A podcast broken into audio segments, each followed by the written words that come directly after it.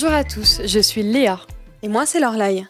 Nous sommes heureuses de vous accueillir dans ce nouvel épisode de I Am an Equestrian.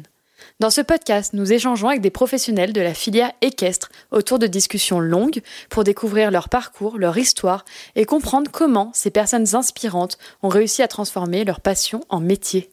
Tous nos épisodes sont disponibles à l'écoute de façon permanente sur vos plateformes de streaming habituelles ainsi que sur le site internet et l'application de notre partenaire Lépron. Bonjour à tous, vous vous apprêtez à écouter le dernier épisode de cette année 2021 et croyez-moi, vous ne serez pas déçus du voyage. Dieu offre quelque chose à chacun d'entre nous, et moi, il m'a offert de l'énergie, nous confie notre invité du jour dans cet épisode. Ah ça oui, de l'énergie, Julie Ulrich qui fêtait ses 80 ans cette année, elle en a encore bien plus que vous et moi. Nous avons rencontré Julie chez elle en Normandie, à quelques kilomètres des plages de Deauville et des écuries de son élève, Kevin Stott. Née aux États-Unis, Julie Ulrich a croisé sur son chemin de grands cavaliers qui deviendront ses entraîneurs, dont George Morris et Riner Klimke, avant qu'à son tour elle ne devienne elle-même l'entraîneur de champions.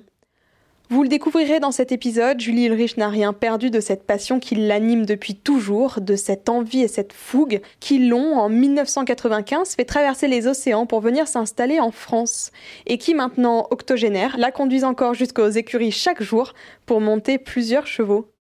L'histoire de Julie Ulrich est à l'image de sa personnalité, singulière et passionnante. Bonne écoute Cet épisode est annoncé par le Nouvel Écuyer. Le Nouvel Écuyer, c'est quoi? C'est une start-up qui développe et commercialise des solutions et technologies dédiées au bien-être et à la performance du couple cheval-cavalier. Créé en 2020 par Joséphine Favier et Antoine Barilec, leur premier produit est le tapis à capteur de pression à destination des professionnels du monde du cheval. Celliers, ergonomes, vétérinaires, cavaliers professionnels, ostéopathes, centres équestres, etc. En effet, très souvent, le cheval compense les erreurs de posture du cavalier. Sur la durée, ces compensations peuvent dégrader sa locomotion et peuvent créer des blessures.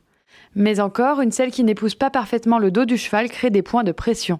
Ces points de pression vont gêner les muscles et ligaments jusqu'à la blessure s'ils sont trop importants.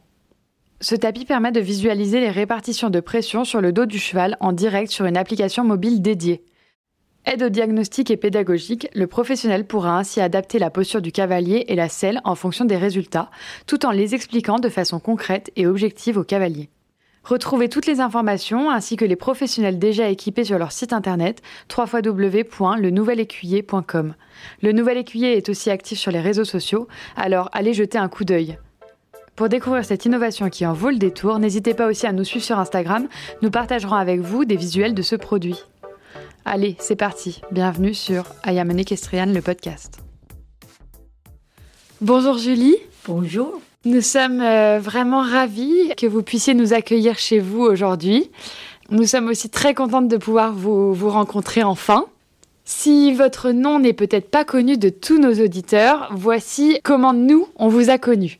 D'abord, Kevin Stott nous a beaucoup parlé de vous quand on est venu. À la fin de notre entretien, il nous a dit Ah, votre format est parfait pour enregistrer Julie Ulrich. Il vous a décrit avec beaucoup, beaucoup de qualité. Il a notamment dit, et toutes les personnes à qui on a parlé de vous nous ont dit que vous étiez vraiment une experte, une encyclopédie équestre vivante, rien que ça. Vous êtes aujourd'hui installé en Normandie, mais vous ne venez pas d'ici, vous allez nous le dire. Comme toujours au début de nos interviews, on propose à nos invités de se raconter, de parler de leur histoire, de nous dire un peu qui ils sont. Et on va commencer par là avec vous parce que je pense que c'est intéressant. Est-ce que vous pourriez euh, nous dire un peu qui vous êtes, Comment vous êtes arrivé ici en Normandie et quelle est votre histoire? Oui, je suis toute ma vie passionnée par les chevaux. J'ai une vie assez privilégiée parce que j'ai monté dans une époque où il y a les, les, maîtres des chevaux qui n'existaient pas maintenant, comme Jacques Le Goff, Bertrand Delnemati, euh, qui est la tête de la Spanish Riding School en Vienne. Et je suis privilégiée parce que j'ai monté avec euh, ces hommes-là et j'ai appris énormément de théories et méthodes quand j'ai monté. J'ai monté à, à compétition J'adore faire la compétition, mais la même temps, je suis un petit peu euh, pris par le fait que j'ai appris plusieurs des méthodes, comme la méthode Caprilli, la méthode Weirother, la méthode américaine, l'ancienne méthode française, qui n'est pas visible toujours aujourd'hui, la méthode allemande. Euh, pour moi, les anciennes méthodes donne un, autre aspect à l'équitation que une méthode qu'on a inventée juste euh, comme un individuel. J'ai quitté les États-Unis et j'étais arrivé en France pour une aventure, il faut dire. C'est juste pour une aventure. J'ai un bon groupe des, des, clientes et des chevaux et toutes les choses passent très bien aux États-Unis, mais je trouve que je répète tous les ans la même chose. Je, saute et je fais la compétition dans le côté est. Wellington, euh, Virginie, Vermont et le retour. Et après, j'ai répété la même chose pour un certain numéro des années. J'ai décidé, il faut avoir une aventure. Oh, j'ai déjà plusieurs des stagiaires français qui ont resté avec moi en Virginie. Je connais plusieurs des jeunes j'ai décidé que je vais me déplacer vers la France. Je ne parle pas d'un mot de français à ce point-là. Ça, c'est l'aventure. J'ai décidé, il faut que je, je, je, vais où je connais pratiquement personne, je ne parle pas la langue, et le challenge va être dans combien de temps je vais arriver à le même niveau que j'ai aux États-Unis. C'est vraiment une aventure parce que je ne parle pas français et personne en Normandie parle anglais. Et je ne veux pas rester en Paris parce que les chevaux sont en Normandie. Oh, ça, ça m'a cassé complètement ma vie sociale. Mais petit par petit, j'ai appris euh, Et les chevaux sont toujours les chevaux français. Ils sont nés galopeurs et ils sont nés euh, sauteurs les chevaux ici sont plus faciles que les chevaux à l'époque en Allemande. J'ai monté en Allemande, j'ai monté avec Rainer Klimke, mais un dressage pur. Mais pour sauter, je pense que les chevaux français sont nés pour ça. C'est comme mon labrador. Si je jette une balle, il va trouver la balle, il va revenir chez moi. C'est pas moi qui ai éduqué le chien. Et c'est le même avec les chevaux français. En général, ils sautent. Donc, je suis très contente d'avoir arrivé ici. Après trois mois, mon, ami George Morris, il m'a dit, Julie, quand est-ce que tu vas revenir? Il dit, George, actuellement, je suis contente ici, c'est très bien. Il dit, non, non, non, tu vas jamais rester là, il pleut tout le temps. c'est gris, les jours sont trop courts. Et euh, je suis sûre que tu vas revenir tout de suite. Mais maintenant, ça fait plus que 20 ans que je suis ici et je regrette rien. Et j'ai pas beaucoup des élèves, mais les élèves qui, qui j'ai, euh, ils, m'inspirent beaucoup parce qu'ils sont énergiques et ils veulent vraiment monter comme il faut. Alors vous avez peu d'élèves, peu de stagiaires, mais parmi ces peu d'élèves, il y a quand même euh, des cavaliers euh, qui font partie du top 10, euh, du top 20, du top 50 mondial. pour, ne pour ne nommer que lui, Kevin Stott, puisque c'est lui qui nous a parlé de vous en premier. J'aimerais bien comprendre quel a été le cheminement en fait qui vous a permis de rencontrer ces cavaliers et puis de petit à petit travailler avec eux, de les coacher, de les faire travailler. Je pense que j'ai, fait connaissance de Kevin Stott grâce à Delphine Perez. Delphine, à cette époque, a monté pour Christian Hermont. Et j'ai monté, euh, parce qu'il est voisin, j'ai monté deux, trois chevaux par jour chez Christian.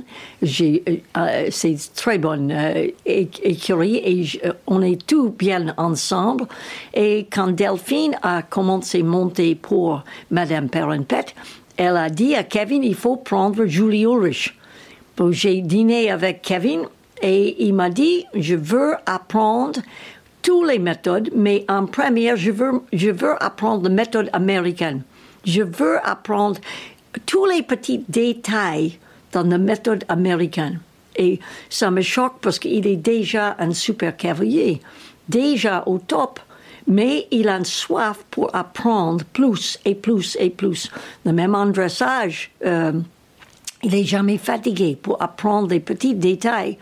Un autre cavalier à le même niveau, dans sa place, va dire non, non, non, je veux pas apprendre plus parce que ça va me changer.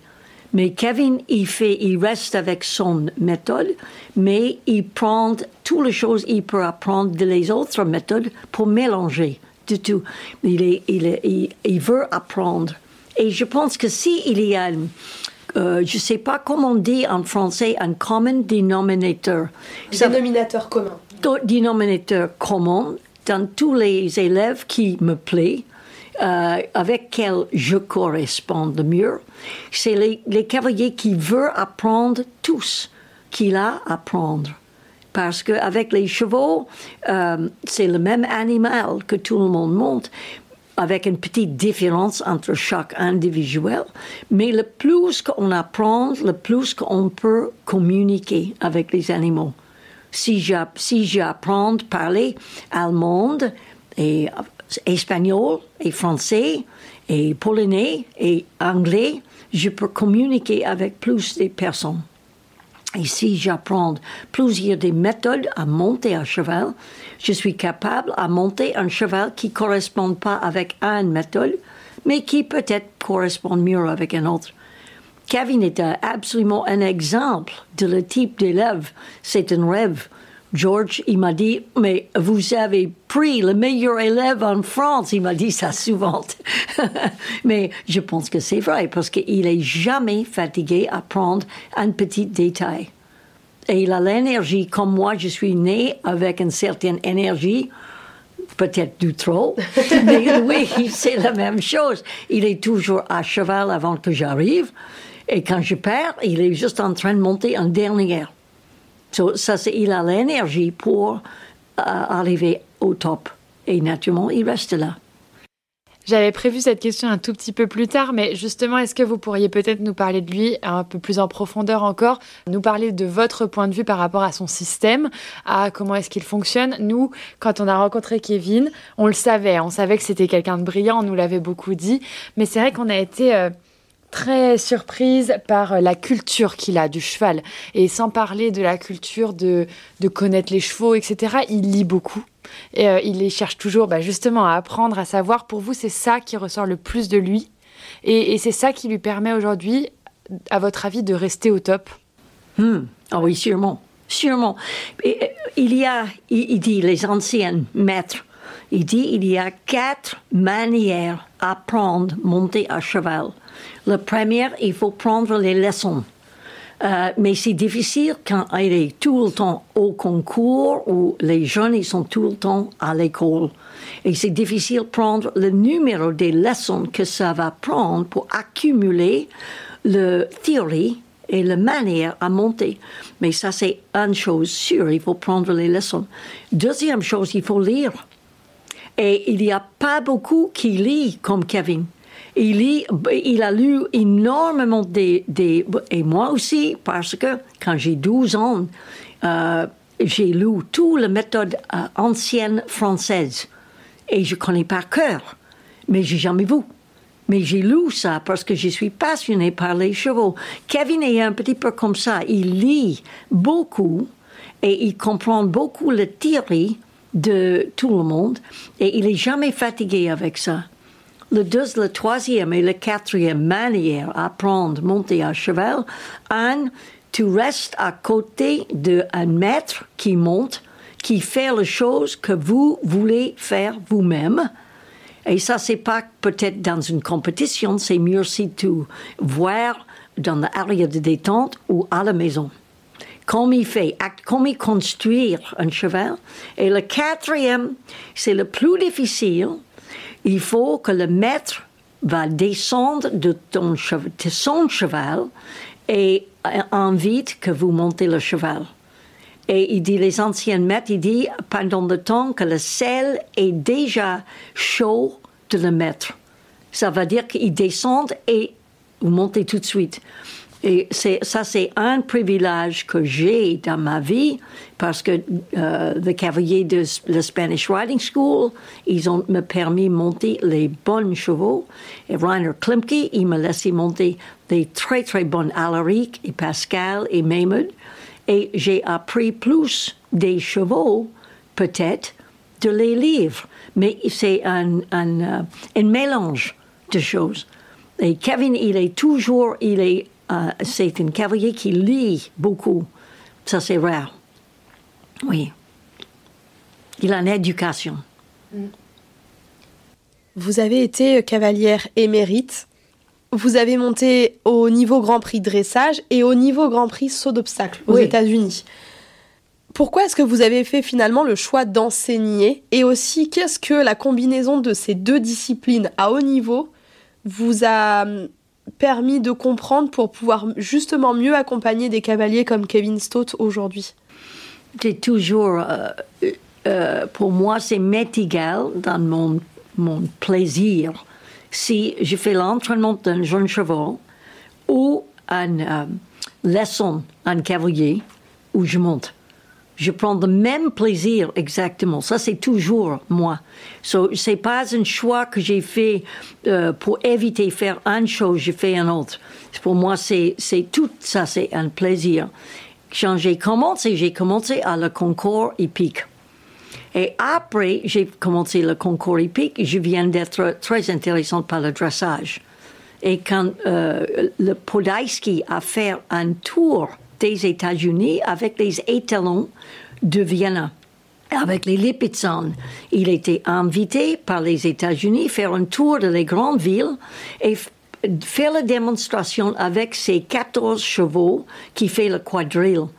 Et quand les cavaliers sont arrivés aux États-Unis, ils sont choqués par le fait que nous, qui pensent euh, sont à la bas niveau de dressage en comparaison. On a deux voitures, un grand manège, on gagne beaucoup d'argent et il dit waouh, ah, c'est incroyable. Et il y a cinq ou six des cavaliers qui ont arrêté monter pour la Spanish Riding School. Ils ont resté aux États-Unis. Podolski est pas très content avec ça. Quand il a quitté les États-Unis après le tour, il dit je vais jamais revenir parce que j'ai perdu mes top 5 ou 6 cavaliers. Un a resté chez moi. Et avec ce monsieur-là, j'ai monté pour 5 ans et j'ai appris dressage pur. Ça veut dire dressage pour l'art et pas pour la compétition, pour l'art. Mais là même, j'ai fait la compétition à le, Grand Prix euh, parce que je veux faire ça et après, quand j'ai monté avec Rainer Klimke, il me laisse monter ses chevaux de Grand Prix.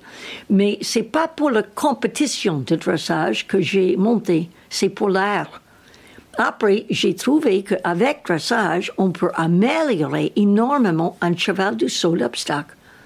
Et j'ai commencé à utiliser le dressage que j'ai appris pour améliorer mes chevaux de concours hippique. Actuellement, j'ai fait le Grand Prix en dressage et j'ai fait le Grand Prix saut d'obstacle euh, avec un cheval. J'ai fait avec plusieurs des chevaux, mais j'ai fait un cheval qui a fait les deux Grands Prix. Et ça, c'est assez rare. Mais j'ai fait juste pour une aventure. Je veux faire ça. Quand j'ai lu euh, des interviews de vous, des articles sur vous et que j'ai appris que vous faisiez justement, que vous aviez concouru dans les deux disciplines, ça m'a fait penser à une personne. Qui? Michael Young. Ah oui c'est très rare euh, des personnes, des cavaliers capables de cumuler euh, des épreuves à haut niveau dans deux disciplines totalement différentes, mais en restant compétitif. C'est une force, mais à la fois qui est extrêmement rare. Il faut être passionné, il faut être immersé, et il n'y a pas le temps pour faire un autre sport. ça, c'est ma vie. La vie, c'est moi. Quand je dors, je rêve des chevaux et de temps en temps, pendant la nuit, je réveille et je pense à une leçon que je vais donner le lendemain. Je, je pense des chevaux jour et nuit. Et ça, c'est comme ça depuis le temps que j'ai 12 ans. Et je pense que s'il y a quelqu'un qui est complètement immersé comme ça, il y a le temps pour tout faire. Mais il faut faire un choix. Kevin est un petit peu comme ça. Il fait beaucoup, beaucoup des chevaux. Il n'a pas beaucoup de temps à faire autre chose, mais ça, c'est à cause qu'il est complètement immersé. Ça prend du temps. Question de temps, énergie euh, et. Et d'envie aussi. C'est ça, envie, oui. Oui. J'ai plusieurs questions. Je voulais rebondir un peu sur tout ce que vous nous avez dit. Vous avez dit qu'en France, en comparaison à d'autres pays, on est euh, moins bon en dressage que dans d'autres pays. C'est, c'est, c'est OK. euh, Si on prend le résultat Mhm. de Oui, oui. les équipes et tout ça, on peut dire ça. Oui. Mais il faut dire que l'ancien système français de dressage, c'est fabuleux. Oui. Et ça existe aujourd'hui. Et ça marche parfaitement avec les chevaux créés, élevés, nés en France maintenant. Mais on ne peut pas trouver quelqu'un qui, qui, qui fait le système. J'ai une bonne mémoire. Une fois, j'ai visité la France avec Jacques Le Goff. À ce point-là, il était le chef d'équipe pour l'équipe américaine concours complet. Et il veut acheter les chevaux en France pour l'équipe. Il a pris deux cavaliers pour euh, être les euh, test pilots. Ça, c'est moi et Ralph Hill qui, qui très, très bien en complet.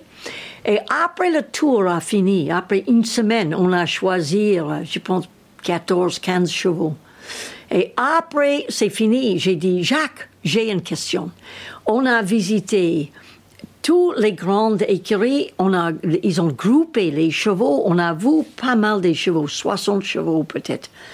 Et dans tous les cavaliers que j'ai vus et tout le dressage qu'il a fait et toutes les choses, je vois pas l'évidence de l'ancien système français que je connais par cœur parce que j'ai lu. Et je sais qu'est-ce que c'est. Il dit, ah oui, mais Julie, ça, ça, ça a disparu. Parce que en France, probablement à cause de l'économie, le, vie équestre vient d'être un petit peu plus un commerce et compétition. Et on a perdu l'ancien art de monter. Et ça prend trop de temps et c'est pas efficace. Et après, ils ont inventé le GOG, le reine allemande, qui tous les Allemands disent, ça c'est pas allemand, il faut pas dire ça, ça c'est français. Le reine allemande de Chambon, les reines fixes, ils ont inventé tout ça pour aller plus vite vers le haut niveau. Ils montent, il y a des chevaux maintenant qui montent toute la semaine dans une bride. Oh, ça c'est, ça c'est pas possible. On monte avec une bride une fois par semaine maximum et avec un cheval qui est déjà très très bien dressé. Mais la méthode était perdue. Mais la méthode est là. C'est c'est exactement là où je voulais en venir. C'est là que je, je voulais dire, on a justement les plus grands maîtres en dressage. Enfin, en tout cas, c'est de la France que vient euh, toute cette culture du dressage. Oui. Et aujourd'hui, on n'a plus tant de cavaliers que ça pour vraiment euh, nous, nous représenter au très très haut niveau de dressage. Et donc voilà, vous m'avez un peu donné votre explication d'après vous. Et alors moi, je vais continuer du coup sur ce que vous, sur ce que vous venez de dire. Est-ce qu'on va plus vite au haut niveau avec des enraînements ou pas? Avec les reines allemandes, Avec les enraînements Moi, la chose que j'ai fait avec les reines allemandes et le chambon et le gog et les reines fixes, et il y a un autre appareil, le passoa. Je fais tout dans un sac et je l'utilise pour commencer le feu. Je monte avec mes mains et mes, mes jambes et mon personnalité et j'essaie d'entrer dans le cerveau de le cheval. Et j'ai pas besoin de les gros éperons ou les cravaches. Maintenant, pour monter très très fin et pour entrer dans la compétition, peut-être je monte pas avec une filet simple tous les chevaux, mais c'est sûr que j'ai pas besoin de les aides artificielles. Ça, c'est quelque chose de moderne, mais pas à le bénéfice. Vous avez écrit un article technique sur le contact entre le cheval et son cavalier Oui. qui est publié sur le site internet de Kevin Stott. Oui. Et vous mentionnez le lien intellectuel entre le cheval et son cavalier comme élément central de la qualité du contact avec la bouche. Hmm. Moi, j'aimerais bien comprendre ce que vous entendez par lien intellectuel. Qu'est-ce que c'est ce lien intellectuel entre un cheval et son cavalier? Il faut savoir exactement qu'est-ce que le cheval pense, foulée par foulée. Et il faut communiquer avec le cheval par un changement de le contact ou la qualité de le muscle dans le bras. Si le cheval va bien, par exemple, s'il pense la bonne chose, il faut relâcher le même foulée. S'il décide de faire quelque chose qui n'est pas bon, il faut être un petit peu plus rigide. Et entre très rigide et très relâché, il y a beaucoup de nuances. Mais si on est absolument concentré sur le cheval pour 20 minutes, 20 minutes, ça c'est tout ce que ça va prendre, et tu parles avec le cheval, avec les muscles qui ferment et les muscles qui relâchent, le cheval va commencer, euh, il va commencer à concentrer sur le cavalier. Et à ce point-là, tu établis un lien, une connexion entre le cerveau de le cheval et le cerveau de le cavalier. Une fois que tu as établi la connexion, le reste, c'est juste une question de temps. C'est facile. De temps en temps, tu arrives avec un cheval qui, a, qui est très mal monté par je sais pas qui, et le rideau a tombé et le cheval est mort. Et quand tu montes, tu as l'impression que tu montes un poteau.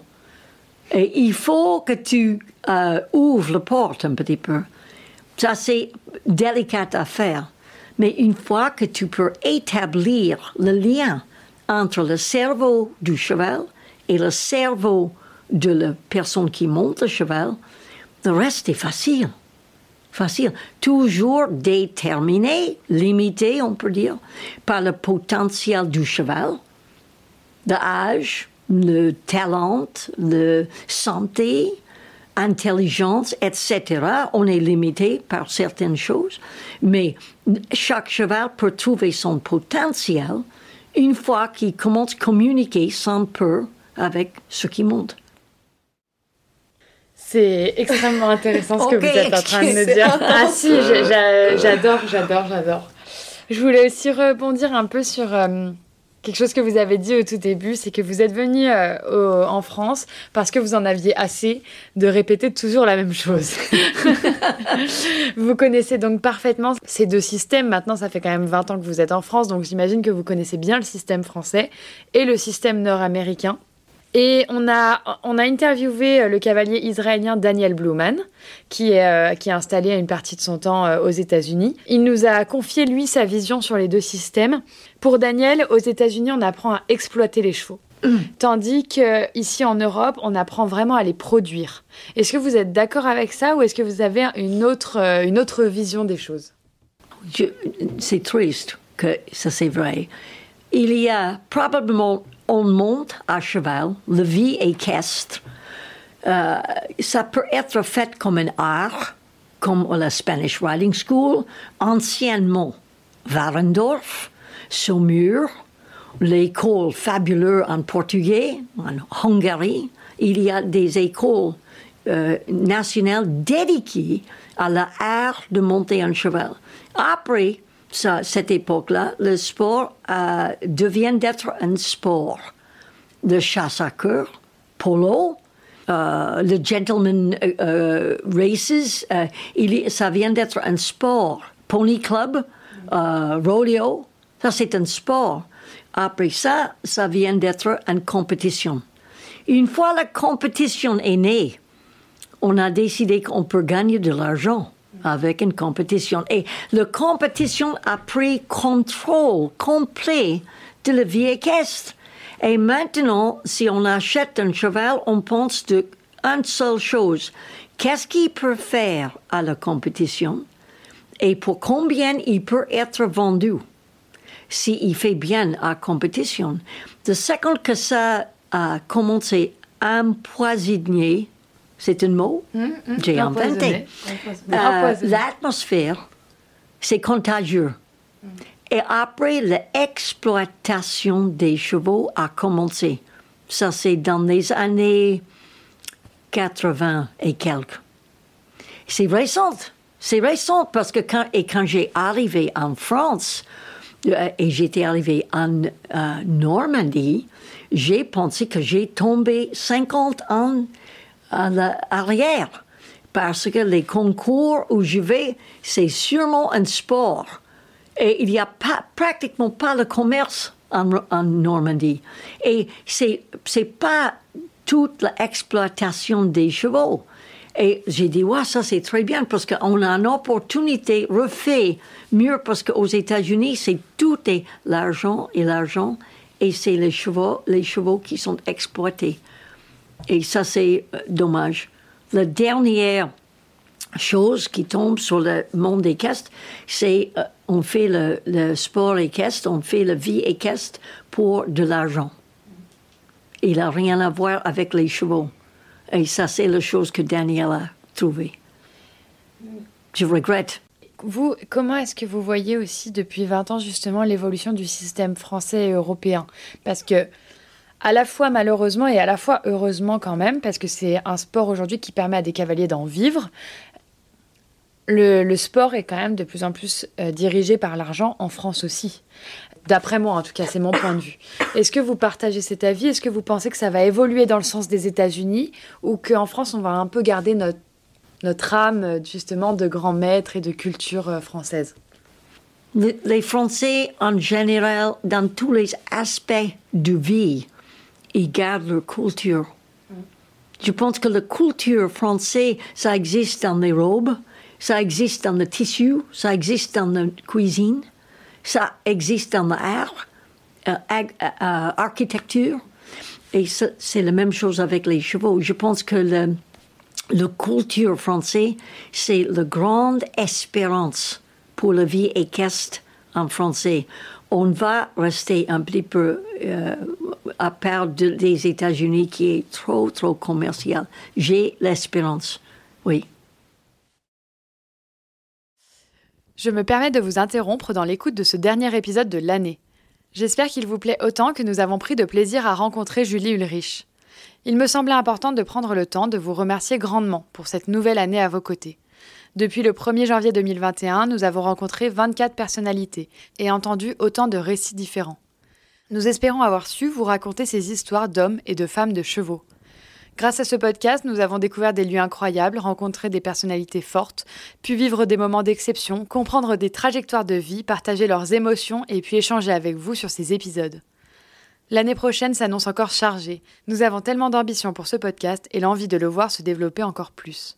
Brian Balsiger, Nelson Pessoa, Pedro Venis ou encore Peder Fredrickson. Voici quelques-uns des grands noms que vous allez avoir l'occasion d'entendre en 2022. Et plus encore. Allez, je vous laisse écouter la suite de notre conversation avec Julie Ulrich. Alors pour revenir euh, au marché américain, il y a une chose peut-être qu'on pourrait leur, euh, leur envier ou leur copier. J'ai eu l'occasion, moi, lorsque je vivais aux États-Unis, à Wellington, d'assister donc à tout le circuit d'hiver du WEF et j'ai été très surprise de voir en fait des épreuves poney dans lesquelles les enfants sont jugés sur leur niveau d'équitation mais sur le plat. Ils rentrent en piste, ils font un tour ou deux de trop, des transitions, ils changent de main, ils galopent, et ils sortent de piste, et ils sont jugés, et ils ont un classement. Et ça, c'est les épreuves Hunter. Et après, évidemment, ils commencent à sauter, etc. Mais c'est très formalisé quand même. Et pendant de nombreuses années, ils vont faire que des épreuves Hunter et ils vont pas aller courir des preuves de vitesse et ils vont pas rentrer sur le circuit classique.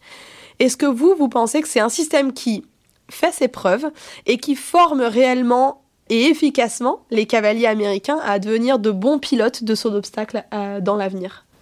Le modèle que je peux présenter, c'est McLean Ward. Il a commencé comme ça. Il n'est pas tout seul. La majorité des cavaliers américains qui sont maintenant à le top niveau, quand ils ont l'âge de les cavaliers sur poney que tu vu à WEF, ils ont tous fait ça. Moi, j'ai fait pas mal de hunter et tout le monde a fait équitation.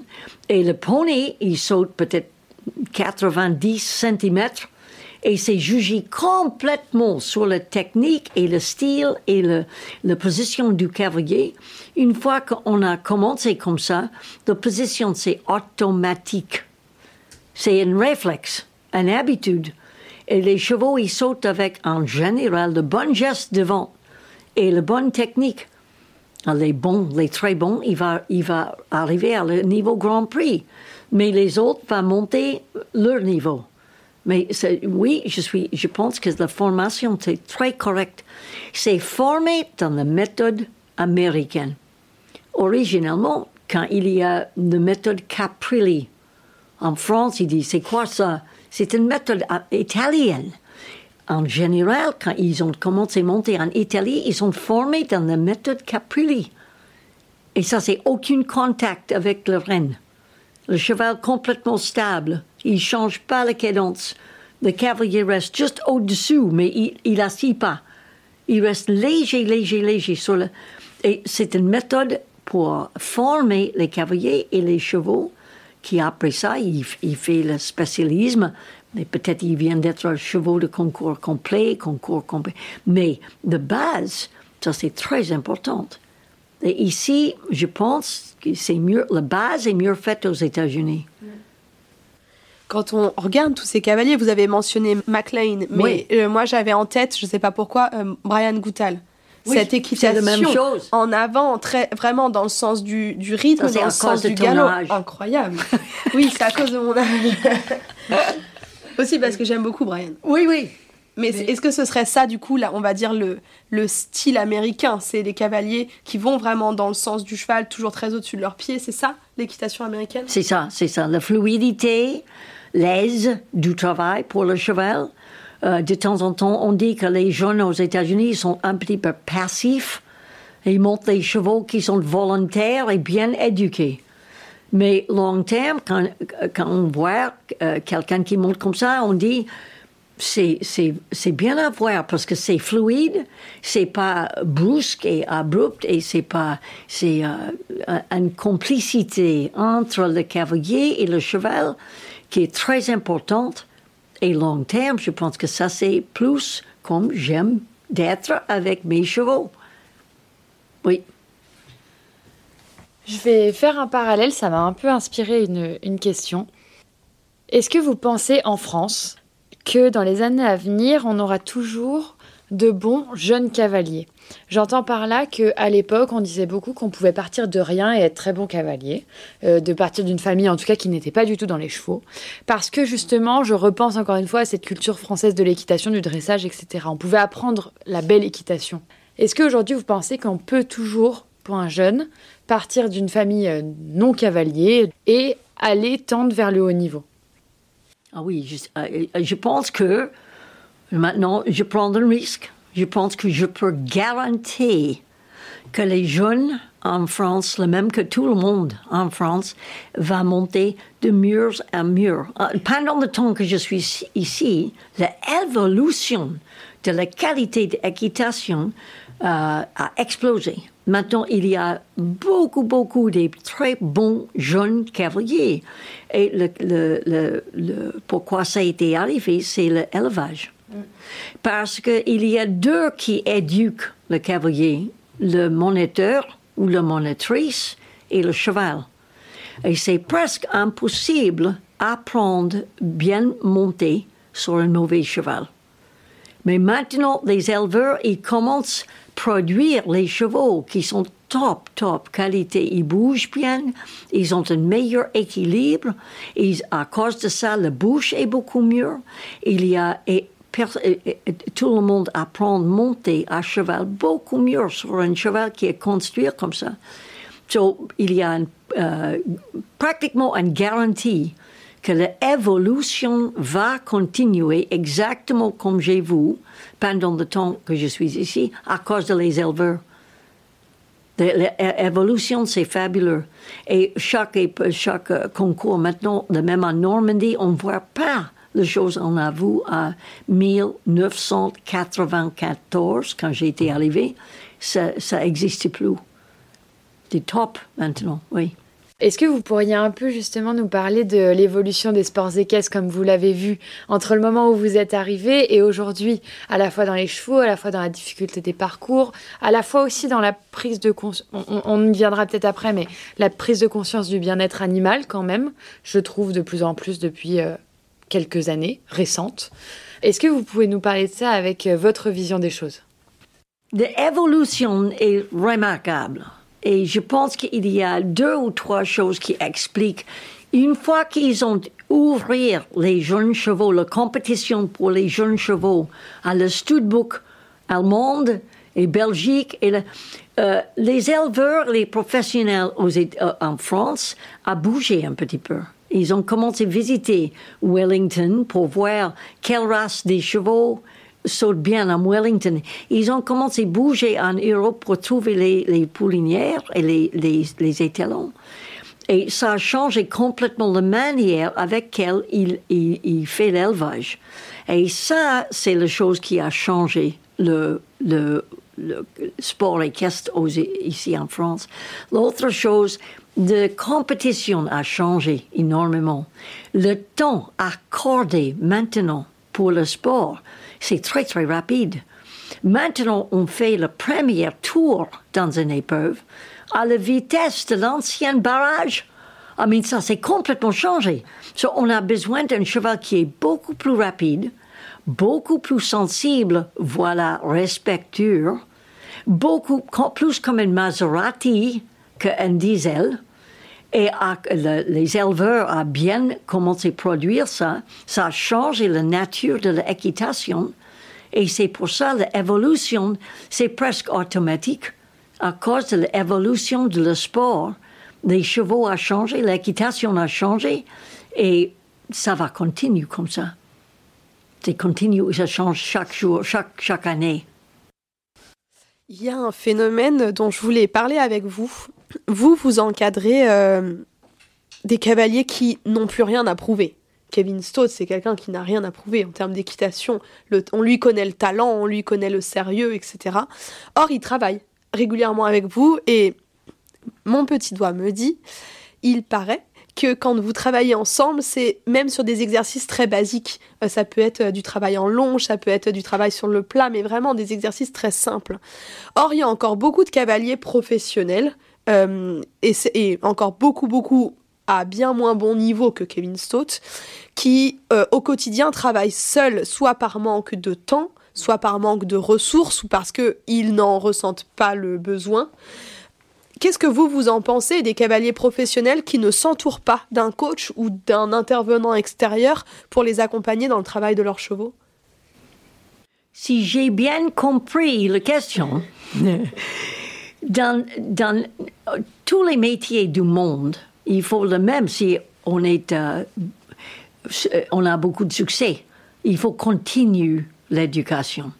Le même si tu arrives à un niveau qui est complètement euh, satisfaisant pour, euh, pour vous, euh, il faut jamais arrêter, con, continuer l'éducation.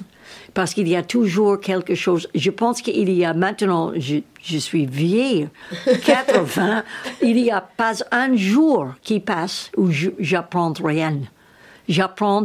De temps en temps, j'apprends quelque chose que j'ai déjà appris et j'ai oublié. je, je, connais ça. Il faut toujours qu'on essaye d'apprendre quelque chose.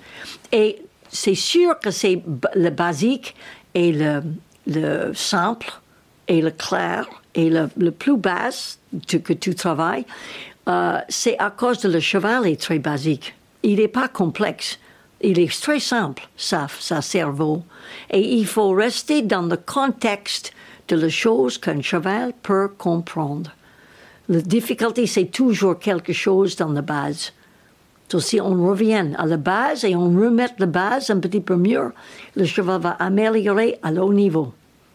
On peut toujours rebaisser le niveau pour améliorer le cheval ou le cavalier pour être sûr que la base est bien faite. Et vous pensez qu'un cavalier professionnel qui s'entraînerait seul, il peut trouver les solutions par lui-même ou est-ce qu'il a besoin quand même d'avoir un regard extérieur? C'est très difficile de monter toute seule. Je connais pas grand, grand, je connais personne pratiquement qui monte toute seule. Le même si il, appelle un ami, et il monte avec un ami pour avoir euh, plus des, des, yeux et plus des opinions dans les choses. C'est très difficile de monter toute seule c'est pas toujours que tu cherches quelqu'un qui est supérieur, mais cherche quelqu'un qui va avoir une autre opinion ou une, euh, manière à voir le même cheval avec un nouveau point de vue parce que c'est on, on, reste avec la même chose jour après jour, jour de temps en temps, on vient d'être frustré. Et le second qu'on est frustré, on vient d'être vexé. ça c'est pas bien. Ça c'est pas bien. On peut pas sortir de ça. Donc c'est mieux, il y a personne qui peut faire ça toute seule. Très très difficile. J'aimerais bien, euh, Julie, que vous nous parliez euh, des cavaliers avec qui vous travaillez, parce que là, on connaît très bien Kevin, mais je pense que c'est pas le seul avec qui vous travaillez aujourd'hui. Non.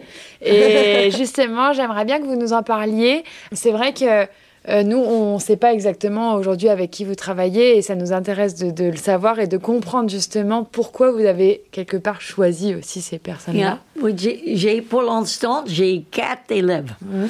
euh, et euh, tous les quatre j'aime beaucoup. Non, actuellement j'ai cinq parce que j'ai une petite jeune fille qui n'a pas le temps à monter souvent, mais elle me plaît énormément à cause de son personnalité.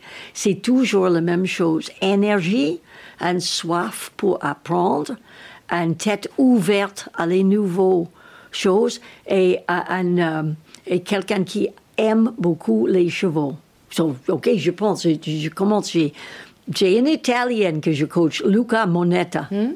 Et j'adore son point de vue, c'est un petit peu exotique, j'aime beaucoup.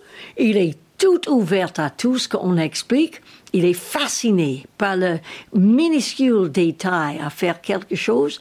Euh, il, monte, euh, de temps en temps, quand je suis là, il peut monter 10 chevaux le jour, pour un jour, et on travaille tous les 10.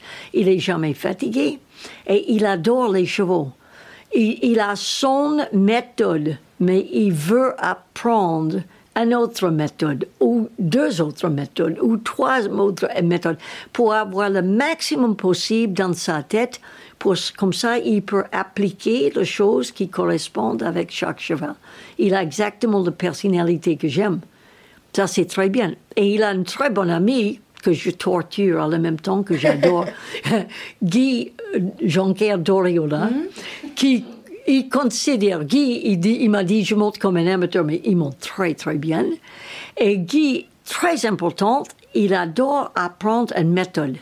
Il dit, pour juste monter et faire euh, les choses par instant, ça, ça m'intéresse, mais c'est mieux si j'ai noir et blanc. Le fait, il faut savoir.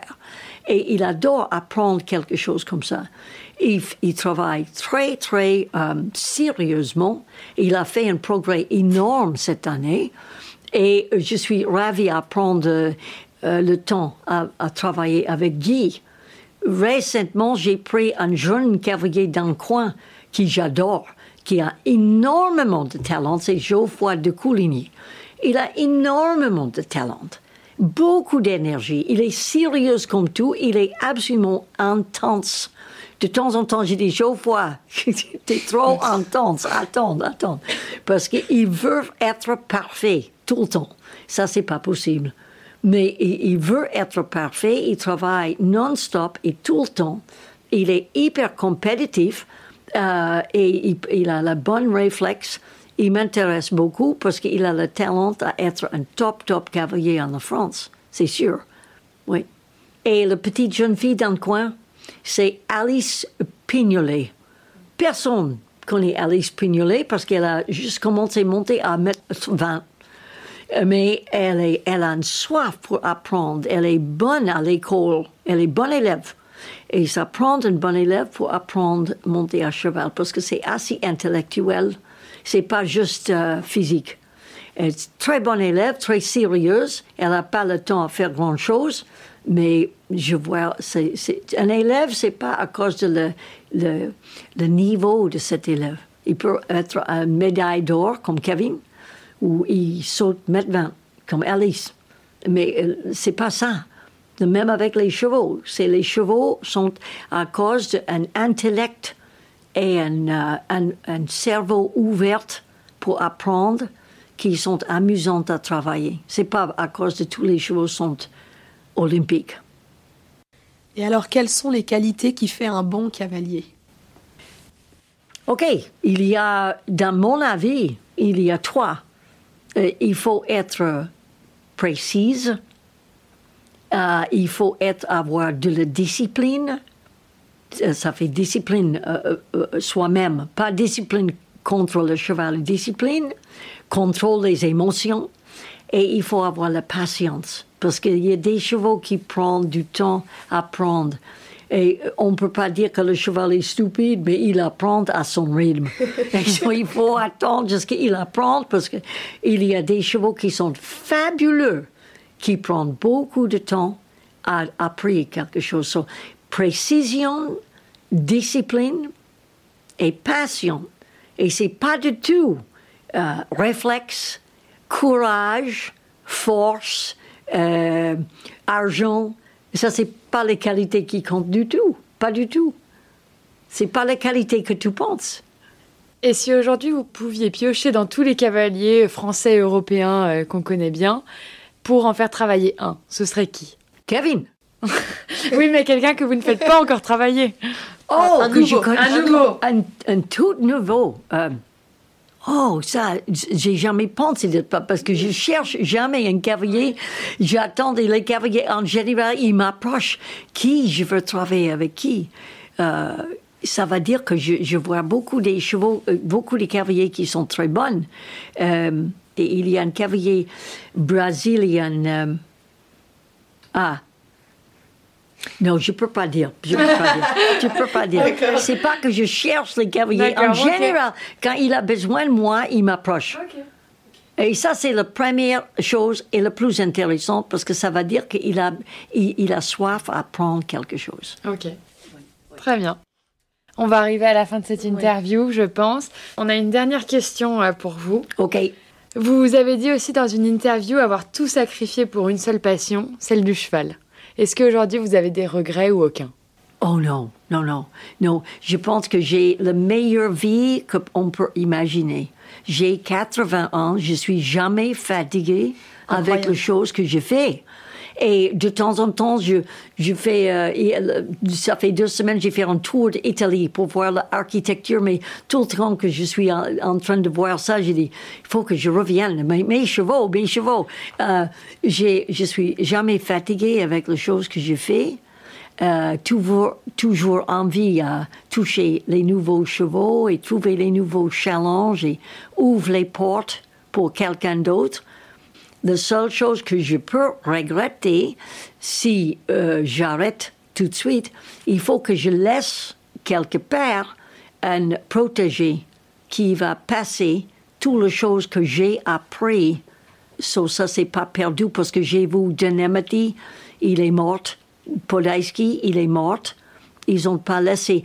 Dynamity a laissé plus de protégés que Po- Podolski. Podolski n'a pas laissé un protégé. Jacques Le Goff n'a pas laissé un protégé. Est-ce que votre protégé, ce serait pas Kevin Stott Protégé, c'est Kevin Stott, mais en même temps, il est très occupé avec la compétition. Donc, il ne veut pas pour l'instant être pédagogue. Alors justement, j'ai encore deux autres questions du coup. Oh, oh, OK. Euh, vous avez envie et est-ce que vous transmettez justement dans ce but-là pour que quelqu'un puisse prendre votre relève? Oui, oui, oui, ça m'intéresse énormément.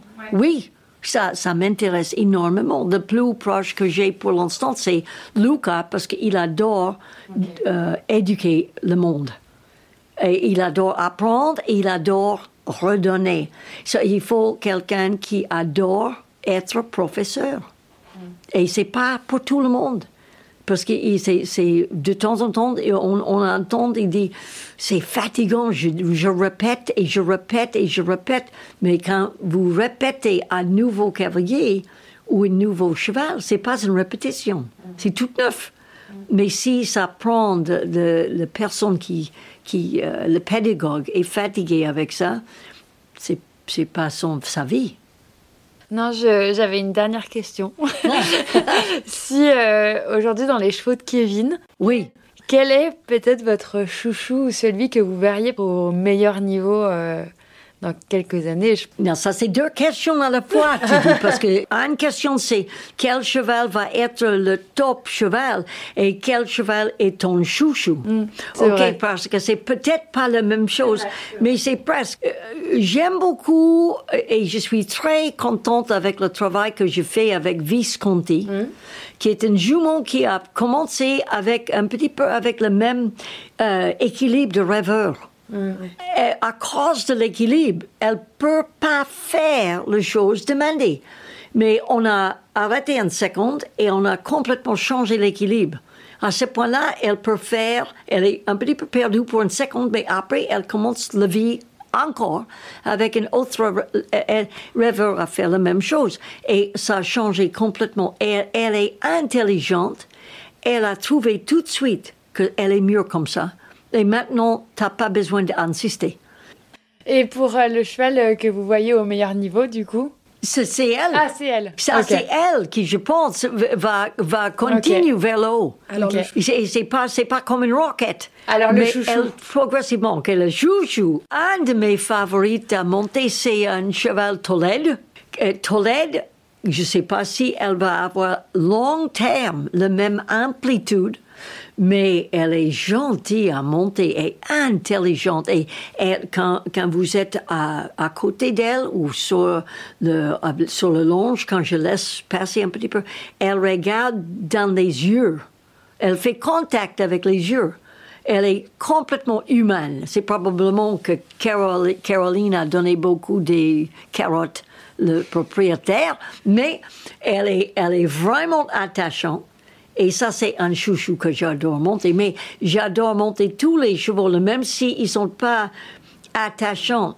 Il va être attachant une fois que tu commences à éduquer. Parce qu'il adore apprendre. Il adore savoir qu'est-ce que vous demandez. Du coup, je vais, Julie, je vais user et abuser de votre temps. Du coup, j'ai deux questions. Mais vous montez à cheval encore? Yeah. Yeah. Souvent? Je monte chez Kevin, à chaque fois que je passe, je monte trois chevaux. Oui, Kevin nous l'avait dit. Oh, j'adore Oui, c'est monter. vrai. T'as vu ça? Oui. J'ai acheté ça. On vous mettra en, On en va le photo. faire en photo. ouais. J'ai- Je deviens d'être végétarienne à 40 ans et j'ai arrêté de manger le sel. Je bois pas l'alcool, pas souvent. J'ai jamais fumé à cause de je veux monter le plus de temps que possible. Et vous avez une énergie, c'est palpable. On pourrait, Ouais, la, c'est on pourrait la végétarien. saisir. Ah, c'est ça. Alors moi, alors je suis bien partie. J'avais une dernière question qui, qui est un- enfin, que que j'avais déjà prévue et je ne sais pas pourquoi je ne l'ai pas posée. Vous pensez que, vous l'avez mentionné en fait en, en parlant de, de Visconti, vous pensez qu'on peut, avec le travail de dressage, modifier les qualités naturelles de sauteur d'un cheval, les qualités intrinsèques. Un cheval qui a un mauvais passage Oh, oui, de dos, oui. on peut lui donner un bon passage de dos. Un cheval qui a une Ah mauvaise oui. technique, Ah oui, c'est exactement pour ça que tu fais le dressage qui correspond avec le cheval qui saute. Tout le dressage correspond pas avec tous les chevaux. Euh, Après, on a monté un cheval, analyse comme il saute, analyse comme il bouge. On va arriver avec deux ou trois mouvements en dressage que, qui peut complètement changer le cheval. Rêveur, par exemple, rêveur dans ma vie, c'est pirouette. Ça a changé sa vie. Euh, Une fois qu'il a appris à faire une pirouette, il a adoré faire ça. Il fait les pirouettes partout, mais ça a changé sa vie parce qu'il a appris euh, assise. Et cha- avec chaque cheval, c'est différent. Et il faut, c'est comme euh, si, si tu es malade et le médecin peut donner un antibiotique, mais c'est pas tous les antibiotiques qui correspondent avec maladie de Lyme. Il faut donner le, le, médicament qui correspond. Et c'est le même avec dressage. Euh, avec un cheval qui a une certaine euh, faiblesse, si tu fais le mauvais dressage, tu peux faire pire. Et, justement, par rapport à Rêveur, si je me trompe. Question. On s'arrête plus. Dîner arrive, mais ok. Vous êtes trop, c'est trop intéressant. bon, non, mais après, c'est la dernière, vraiment, on arrête. Si je ne me trompe pas, vous avez commencé à faire travailler Kevin euh, pas très longtemps avant les jeux euh, qu'il a fait avec euh, Rêveur, donc les Ah, jeux de oui, Rio. oui, Mm. oui. Est-ce que vous avez euh, vraiment vu une évolution sur Rêveur suite à- au travail que vous avez fait ensemble? Ah Est-ce oui. que vous avez vu le cheval Ah, vraiment oui, changer ouais. oui.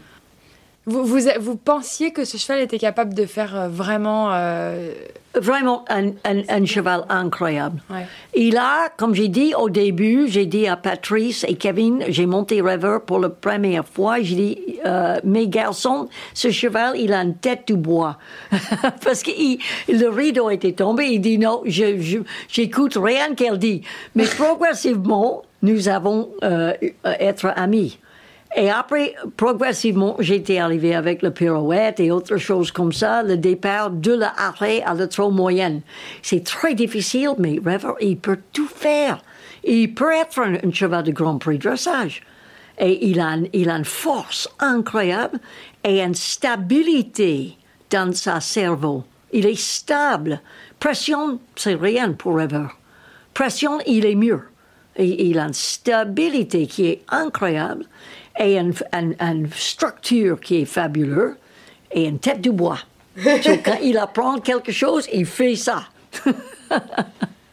Bon, et ben, merci, beaucoup. Ah oui, OK. On a passé un moment euh, très, très drôle, mais très instructif. Ouais, Oh, très, good. très- Je suis content. Merci, merci, OK, merci c'est- c'est mon plaisir. Et voilà, nous sommes déjà à la fin de cet épisode. Ainsi se termine l'année 2021 pour Ayman Equestrian. On se retrouve le 5 janvier avec un épisode en anglais, le deuxième de la série après Daniel Bluman, et cette fois avec un cavalier que l'on attend tous, vous l'attendez tous. Ce cavalier, c'est Peder Fredriksson, numéro 1 mondial, champion olympique par équipe et médaillé d'argent aux Jeux olympiques de Tokyo en 2021, c'était au mois d'août dernier. Je vous le garantis, cet épisode est incroyable, alors en attendant, on vous souhaite de très belles fêtes de fin d'année, reposez-vous, profitez de ce temps off, et on se retrouve, nous, dans quelques jours, le 5 janvier, pour notre épisode avec Peder Fredriksson. À bientôt!